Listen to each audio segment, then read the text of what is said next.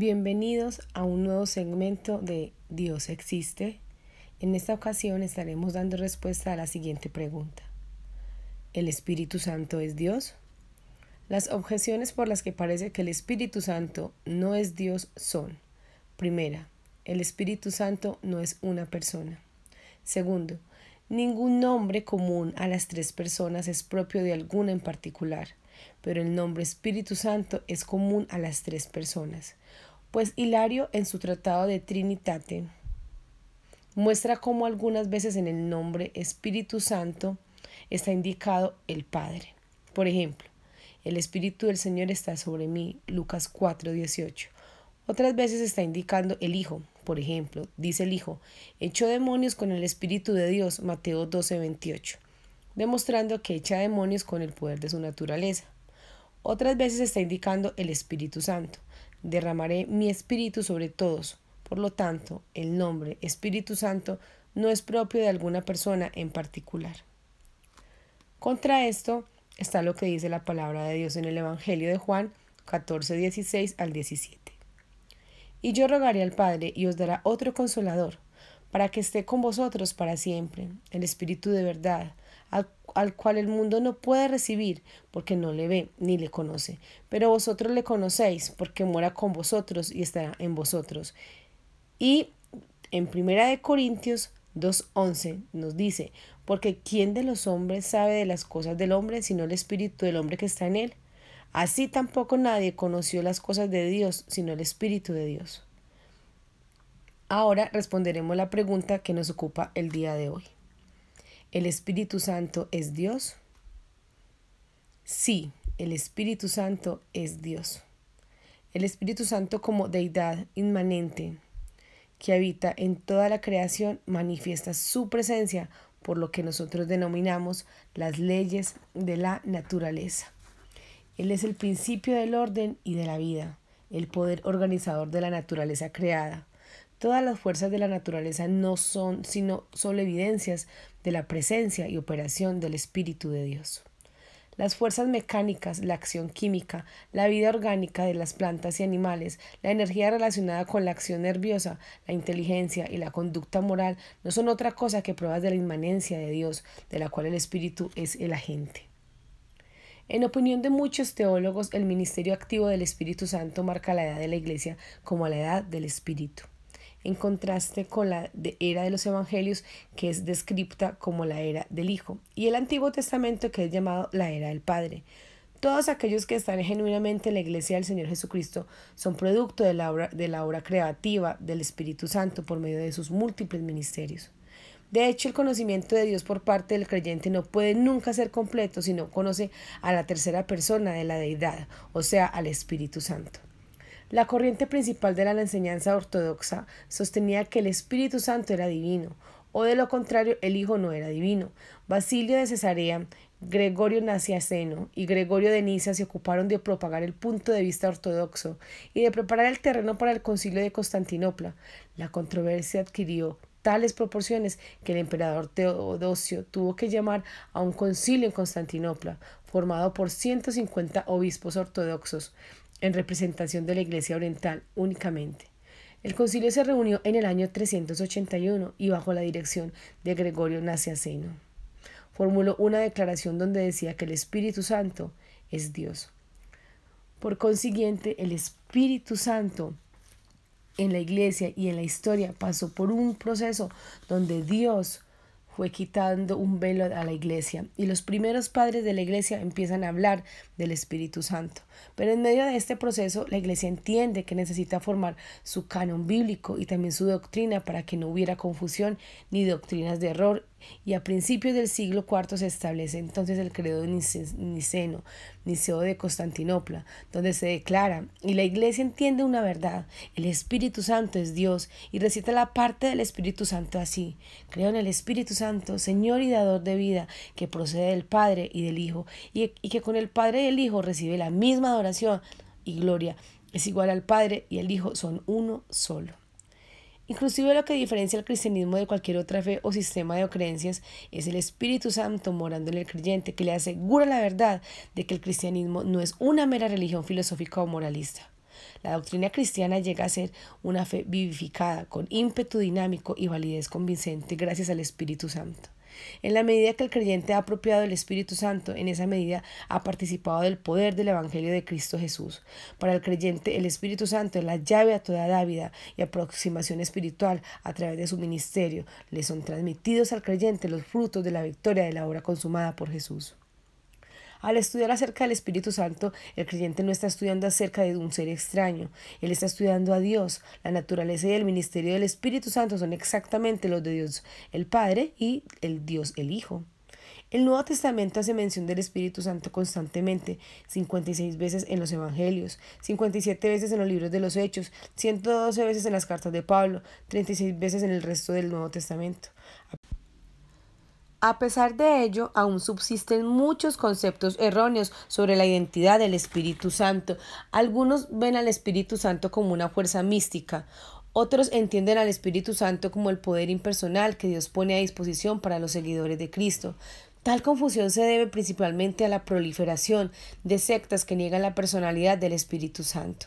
Sin embargo, lo que realmente importa no es lo que diga alguna secta o grupo herético. Nuestra autoridad en materia de doctrina y práctica es la Biblia. Por ende, cabe preguntarnos, ¿qué dice la Biblia acerca de la identidad del Espíritu Santo?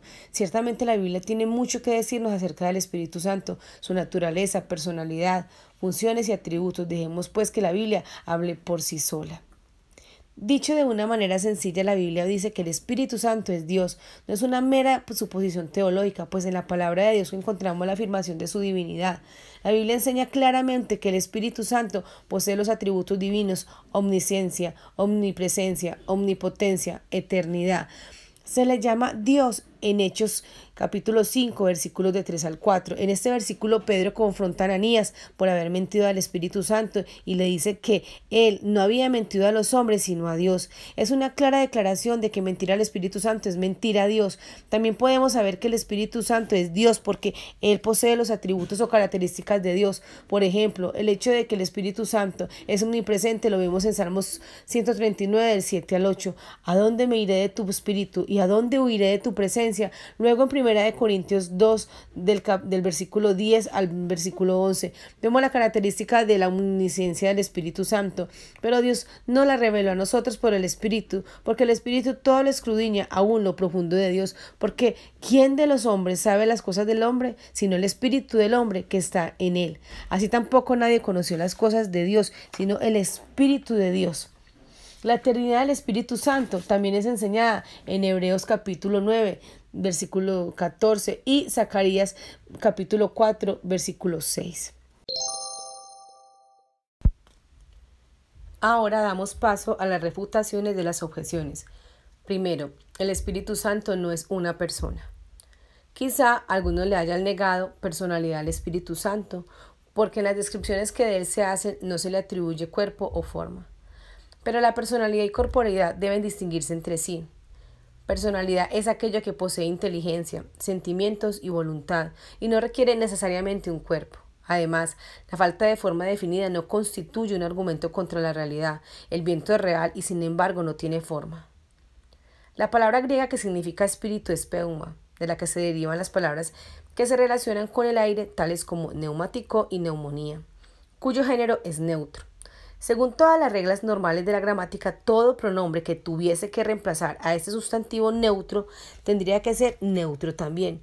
No obstante, en varios casos los escritores bíblicos no siguieron este procedimiento gramatical corriente y en lugar de usar un pronombre neutro en reemplazo del sustantivo neutro, peuma, deliberadamente contradijeron la regla gramatical y se valieron de pronombres masculinos.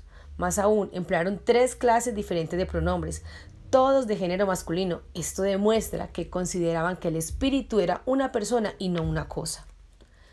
La Biblia también nos dice que el Espíritu Santo es una persona, un ser con una mente, emociones y voluntad. De acuerdo con la Biblia, el Espíritu Santo es la tercera persona de la Trinidad. No es un poder ni una fuerza. La Escritura le atribuye una personalidad distintiva, al igual que el Padre y el Hijo. Mateo capítulo 3 versículos del 16 al 17. El Espíritu Santo piensa, conoce el lenguaje, tiene voluntad, se le puede tratar como a una persona, se le puede probar, se le puede resistir y se le puede contristar. Podemos conocer que el Espíritu Santo es, en verdad una persona porque Él posee una mente, emociones y voluntad. El Espíritu Santo piensa y sabe. Primera de Corintios 2, 10. El Espíritu Santo puede ser afligido. Efesios 4:30. El Espíritu intercede por nosotros. Romanos 8, del 26 al 27. Lo cual no sería posible si no fuera una persona. El Espíritu Santo hace decisiones de acuerdo con su voluntad. Primera de Corintios, capítulo 12, del 7 al 11.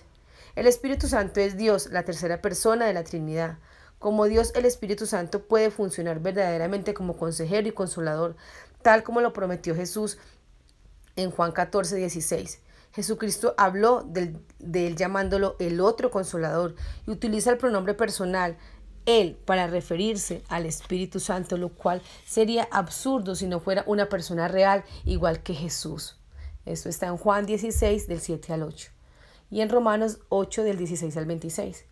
El Espíritu Santo es mencionado en conexión con el Padre, lo cual sería ilógico si no fuera una persona igual que Él. El libro de los Hechos nos muestra al Espíritu Santo orando en la plenitud de su poder, mostrando cualidades y hechos personales como hablar, y guiar a los creyentes, manifestándose claramente como la tercera persona de la Trinidad. Eso está en Hechos 8:29. Pero el Nuevo Testamento no es el único testigo de la personalidad del Espíritu Santo. Aún el Antiguo Testamento da fe de la personalidad del Espíritu Santo. Ahora damos paso a la refutación de la segunda objeción. Dice de esta manera, ningún nombre común a las tres personas es propio de alguna en particular pero el nombre Espíritu Santo es común a las tres personas, pues Hilario en el Tratado de Trinitate muestra cómo algunas veces en el nombre Espíritu Santo está indicado el Padre. Por ejemplo, el Espíritu del Señor está sobre mí. Lucas 4:18. Otras veces está indicando el Hijo. Por ejemplo, dice el Hijo, echó demonios con el Espíritu de Dios. Mateo 12:28. Demostrando que echa demonios con el poder de su naturaleza. Otras veces está indicando al Espíritu Santo derramaré mi espíritu sobre todos. Por lo tanto, el nombre Espíritu Santo no es propio de alguna persona en particular. Bueno, a eso tenemos que decir que el Espíritu Santo es una personalidad separada y distinta de Dios el Padre. El Espíritu Santo procede de Dios, es enviado de Dios, es el don de Dios para el hombre. Sin embargo, el Espíritu Santo no es independiente de Dios, representa siempre a Dios y actúa en las esferas del pensamiento, de la voluntad y actividad. Por lo tanto, no existe una distinción esencial entre el Espíritu de Dios, el Espíritu de Cristo y el Espíritu Santo, porque hay un solo Espíritu Santo, como hay un solo Dios y un solo Hijo. Pero el Espíritu Santo tiene varios nombres que describen sus diversos ministerios. Entonces, ¿por qué se llama al Espíritu Santo el Espíritu de Cristo? Primero, porque se le envía en el nombre de Cristo, Juan 14, 26. Segundo, porque el Espíritu que envió Cristo, el Espíritu Santo, es el, que, el principio de la vida espiritual, por el cual los hombres nacen en el reino de Dios. Esta nueva vida del Espíritu es impartida y mantenida por Cristo, quien también es el que bautiza con el Espíritu Santo. Mateo 3, 11. Tercero, el Espíritu Santo es denominado el Espíritu de Cristo, porque su misión esencial en esta edad es glorificar a Cristo. Juan 16, 14. Su labor especial está relacionada con aquel que vivió, murió, resucitó y ascendió. Y ascendió, convierte en una realidad vivida en los creyentes lo que Cristo ha hecho para ellos.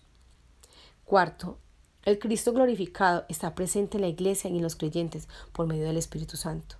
Se dice a menudo que el Espíritu Santo ha venido para ocupar el lugar de Cristo, pero sería más exacto decir que ha venido para hacer de Cristo una realidad. El Espíritu Santo hace posible y real la omnipresencia de Cristo en el mundo, Mateo 18:20, y su morada en los creyentes. La conexión entre Cristo y el Espíritu Santo moran en el creyente, Gálatas 2:20, y el creyente está en Cristo y en el Espíritu, gracias al Espíritu Santo. La vida de Cristo viene a ser nuestra vida en Cristo. De hecho, era tal la relación que había existido entre el Señor Jesucristo y sus discípulos durante su ministerio terrenal y era natural entonces que los discípulos estuvieran desanimados ante el pensamiento de su partida. Pero Él les consoló con la promesa de otro consolador que sería su defensor, auxiliador y maestro durante su ausencia. Se le denomina otro consolador porque iba a ser el consolador invisible de los discípulos, de la misma, de la misma manera que había sido el consolador visible. La palabra otro distingue al Espíritu Santo del Señor Jesús y sin embargo le coloca en el mismo plano. Jesús envía al Espíritu y sin embargo viene espiritualmente a los discípulos mediante el Espíritu Santo. El Espíritu Santo es de, es de, esta manera el sucesor de Cristo y al mismo tiempo constituye su presencia. El Espíritu Santo hace posible y real la presencia continuada de Cristo en la iglesia. Tomás de Aquino, en su suma teológica, hablando respecto a este tema, dijo que se denominó Espíritu Santo en cuanto al contenido respectivo de las dos palabras a toda la Trinidad porque con el nombre espíritu se indica a la inmaterialidad de la sustancia divina, pues el aliento corpóreo es invisible al decir santo, es, se está indicando la pureza de la bondad divina. Por lo tanto, sí, Espíritu Santo se toma como un único nombre. Cuando la Biblia habla de la creación, de nuevo habla del Padre creando por el Hijo, lo que indica una relación anterior a cuando empezó la creación. Juan 1.3 pero en ninguna parte dice que el Hijo o el Espíritu Santo crearon a través del Padre. Estos pasajes de nuevo implican que hubo una relación del Padre como originador y del Hijo como agente activo antes de la creación y que esta relación hizo apropiado que diferentes personas de la Trinidad cumplieran los papeles que cumplieron. Por consiguiente, las diferentes funciones que vemos que realiza el Padre, el Hijo y el Espíritu Santo son simplemente resultado de una relación eterna entre las tres personas que siempre han existido y existirá por la eternidad. Dios siempre ha existido como tres personas distintas, Padre, Hijo y Espíritu Santo. Estas distinciones son esenciales en la misma naturaleza de Dios y no podría ser de otra manera. Finalmente, se pudiera decir que no hay diferencia en deidad, atributos o naturaleza esencial entre el Padre, Hijo y Espíritu Santo. Cada persona es plenamente Dios y tiene todos los atributos de Dios. Las únicas distinciones entre los miembros de la Trinidad son la manera en que se relacionan unos con otros y con la creación. En esas relaciones desempeñan papeles que son apropiados para cada persona.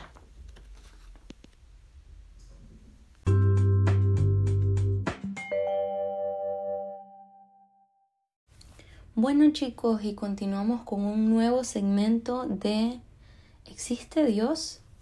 En esta ocasión estaremos dando respuesta a la siguiente pregunta. ¿Es Dios trino? Las objeciones por las que parece que Dios no es trino son, primero, la Trinidad no es una palabra o concepto bíblico. Además, la iglesia primitiva no poseía esta doctrina. Segundo, Persona es la sustancia individual de naturaleza racional. Por lo tanto, si en Dios hay varias personas, habrá varias sustancias. Suma 1. Ahora, contra esto tenemos la palabra de Dios que dice, porque tres son los que dan testimonio en el cielo, el Padre, el Verbo y el Espíritu Santo, y estos tres son uno. Esto lo encontramos en 1 de Juan, capítulo 5, versículo 7. Ahora nos ocuparemos de dar respuesta a la pregunta. Primero que todo, tal como lo menciona Pierman en su libro, debemos tener en cuenta que la unidad divina es una unidad compuesta y que realmente consta de tres personas distintas. Cada una de ellas es la divinidad. A través de ello también llegamos al punto de que ya existía una eterna comunión antes de que los seres finitos fueran creados. Esto quiere decir que Dios nunca estuvo solo. No nos confundamos pensando que existen tres dioses. Recordemos que los tres cooperan con una mente y propósito. De manera que en el sentido más exacto del vocablo son uno. El Padre crea, el Hijo redime y el Espíritu Santo santifica. Sin embargo, en cada una de estas operaciones, los tres están siempre presentes. Esto no lo podemos olvidar, chicos. Además, el Padre es preeminentemente creador y sin embargo, el Hijo y el Espíritu son presentados en la función de cooperar en dicha labor y así sucesivamente.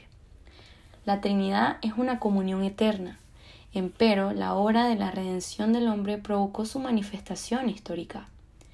El Hijo entró en el mundo de una forma cuando se vistió de naturaleza humana y se le dio un nuevo nombre, Jesús.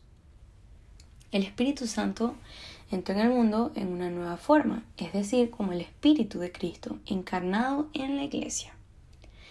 Y los tres operan o trabajan juntos.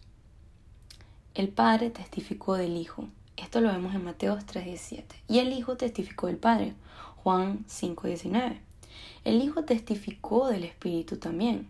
Juan 14:26. Y más tarde el Espíritu testificó del Hijo. Juan 15:26. Segundo, tal como lo menciona la cueva, para expresar la verdad bíblica de que el ser divino subsiste en tres personas, usamos los términos, los términos de Trina Deidad, Santísima Trinidad, Trinidad Divina y el vocablo Trinidad.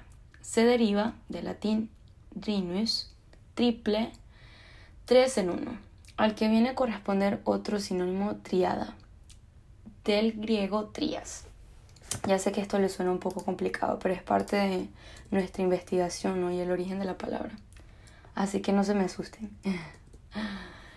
bueno, esto viene a significar también un conjunto de tres. El número ternario para designar un conjunto de dioses existe ya en la filosofía hindú. Por ejemplo, Brahm, Vishnu y Shiva. Pero la realidad de un solo Dios en tres personas es exclusiva, chicos, y típica del cristianismo.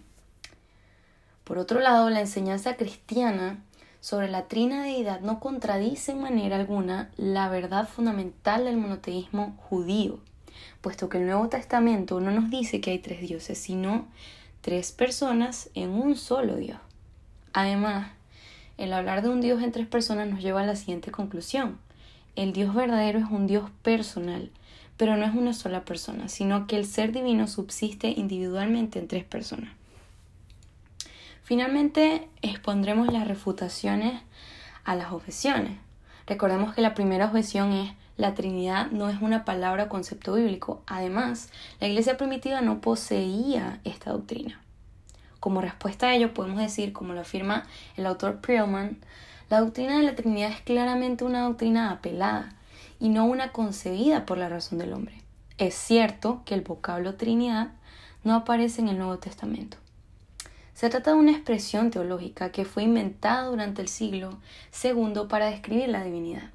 Sin embargo, el planeta Júpiter existió antes de que fuera designado con tal nombre, y de la misma manera la doctrina de la Trinidad figuraba en la Biblia antes de que técnicamente se la denominara por ese nombre.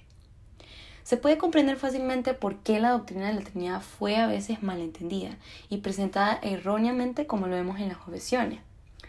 Esto sucedió por la dificultad de encontrar un vocabulario humano por medio del cual se pudiera expresar la unidad de Dios y al mismo tiempo la realidad y distinción o claridad de las personas.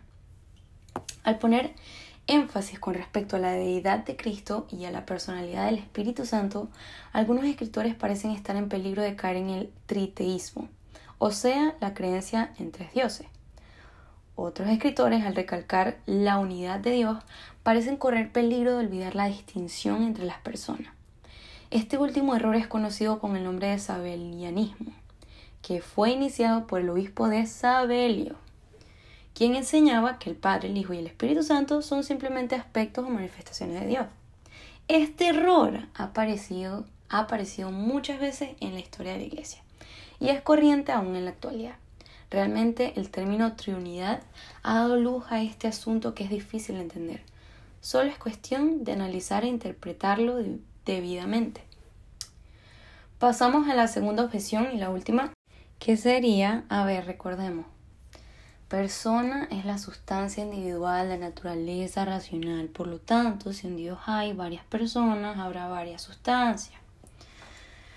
Como respuesta tenemos el comentario de Palmes en su libro que resulta difícil expresar cómo se relacionan entre sí las personas de la Trinidad. Por ejemplo, la relación del espíritu con las otras dos personas de la Trinidad se expresa generalmente mediante el término procesión. Sí, sí lo escucharon bien, procesión. Por tanto, la procesión del Espíritu Santo significa que en su ser y su eternidad se relaciona con el Padre y con el Hijo en el sentido de que procede de ellos. Un ejemplo natural que puede llevarse a lo espiritual en el contexto de la Trinidad puede ser algo tan sencillo como el agua, producto de la naturaleza definido como claridad por la ciencia en su composición molecular, que son dos átomos de hidrógeno y uno de oxígeno. Asimismo, mis compañeros o amigos vemos que el agua tiene tres estados. ¿Cuáles son? Ay, muy fácil. Sólido, líquido y gaseoso. Y cada uno de estos estados contienen propiedades diferentes, aunque se trate de la misma sustancia. Es así como podríamos explicar cómo funciona la Trinidad. Padre, Hijo y Espíritu Santo tienen la misma sustancia con diferentes estados e incluso características. También podríamos apoyarnos de lo dicho por Gruden, que en la unidad de la divinidad hay tres personas en una sustancia. Poder y eternidad. Dios Padre, Dios Hijo y Dios Espíritu Santo. El Padre no es de nadie, ni es engendrado, ni precedente de nadie. El Hijo es engendrado al eterno del Padre. Y el Espíritu Santo procede eternamente del Padre y del Hijo, aunque Padre, Hijo y Espíritu Santo tienen unidad perfecta y eterna. Sin embargo, permanecen como personas distintas. Espero que lo hayan entendido, sé que está un poco complicado de entender, pero intentamos hacerlo mejor. Hasta luego y nos vemos en un próximo episodio. Chao.